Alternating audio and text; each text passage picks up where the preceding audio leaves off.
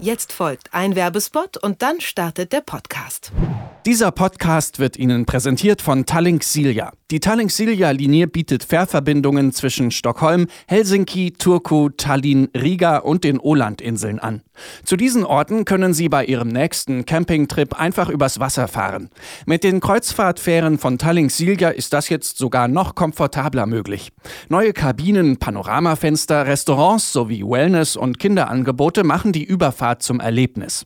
Stellplätze für Autos, Wohnmobile und Camper gibt es auch. Und es wird noch besser. Reisende, die diesen Podcast hören, können sich bis zum 31. Juli ganze 15% Rabatt auf alle Buchungen in diesem Jahr sichern. Einfach beim Bezahlen den in den Show Notes angegebenen Rabattcode eingeben. TS134563. Alle Angebote finden Sie auf tallinksilja.de. Abwesenheitsnotiz. Der Reisepodcast von Detektor FM.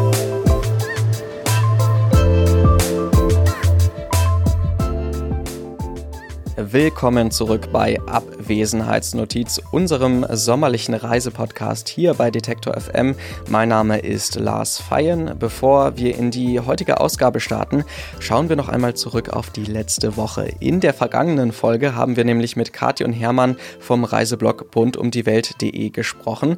Sie haben uns ihre Weltreise einmal etwas näher erklärt.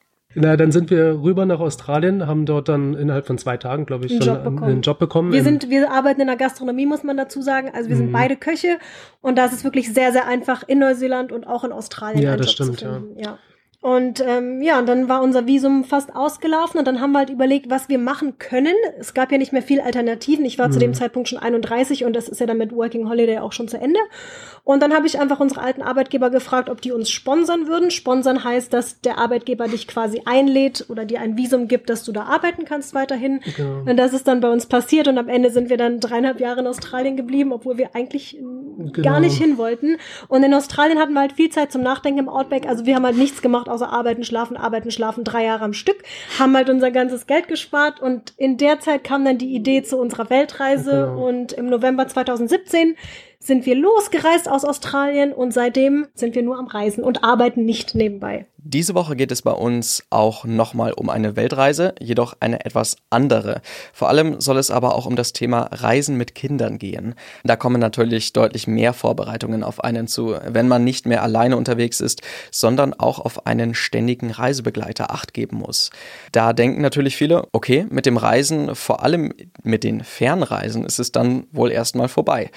Das muss aber gar nicht so sein. Bestes Beispiel dafür ist Angela Misselbeck. Sie ist schon lange passionierte Reisende und erzählt uns, was nach der Geburt ihres Sohnes für Änderungen auch für ihre Reisen absehbar geworden sind. Für mich persönlich ist es natürlich aus meiner persönlichen Geschichte relevant. Ich bin schon immer gern gereist und wollte das einfach auch weitermachen, als ich ein Kind bekommen habe. Und ich denke, so geht es ganz vielen Menschen, die werden Eltern, dann fragen sie sich, können wir denn jetzt noch verreisen?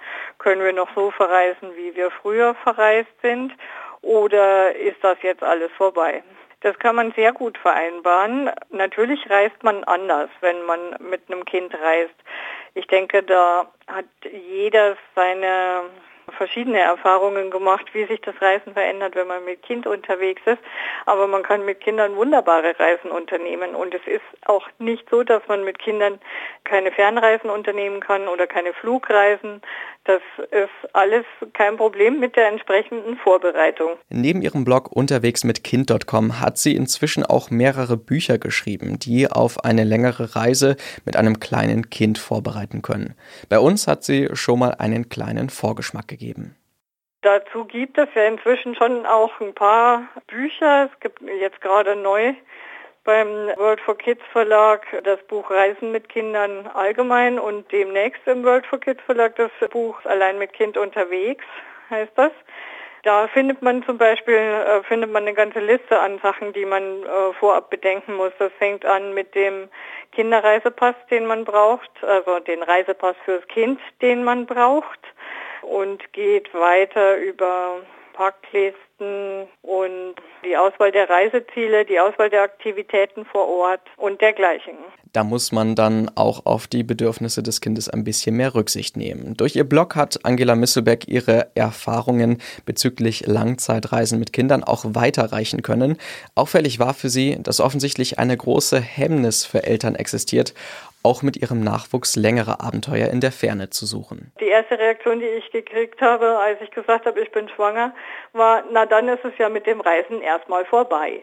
Wo ich dachte, oh nein, hoffentlich ist das nicht so. Und das ist schon eines der Hauptziele meines Blogs, eben den Leuten zu vermitteln, nein, Leute, es ist nicht so. Ihr könnt auch weiterreisen, wenn ihr ein Kind habt.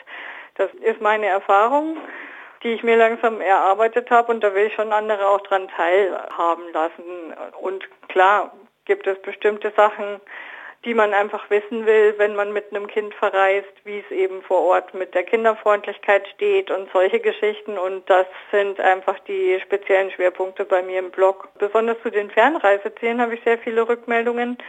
Panama ist ein so ein Beispiel, wo ich regelmäßig Anfragen bekomme, wie die Leute vor Ort irgendwas machen können und wo es auch heißt, ja, hat super geholfen. Das gleiche ist es mit dem Allgäu mit dem Wandern mit Kindern. Viele trauen sich einfach nicht mit kleinen Kindern wandern zu gehen, aber das kann man und das funktioniert, wenn man es mit viel Geduld anpackt und einfach den Weg zum Ziel erklärt. Da konnte sie dann also auch schon vielen ein wenig helfen. Ein Kind ist also kein Hindernis am Reisen, aber auch längere Reisen zusammen sind also möglich. Zum Schluss hat Angela Misselbeck uns auch noch ein wenig von der eigenen langen Reise mit ihrem Sohn erzählt. Das war auch so ein ganz äh, langer Traum von mir, den gab es schon bevor es mein Kind gab, mal einen dieser kalten deutschen Winter auszulassen und nicht mitzuerleben. Und gut, dann war erstmal das Kind da und das Thema Weltreise war erstmal vom Tisch, weil ich mich das auch nicht sofort auf Anhieb mit einem kleinen Baby und noch dazu allein getraut hätte.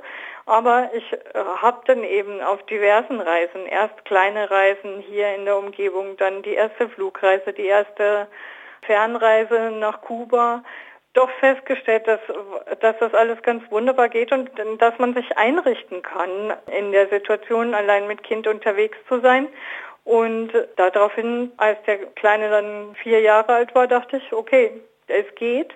Und bevor es jetzt nicht mehr geht, weil er eingeschult wird, machen es. Das sind dann natürlich Eindrücke, die für aufwachsende Kinder lange Zeit präsent sein werden.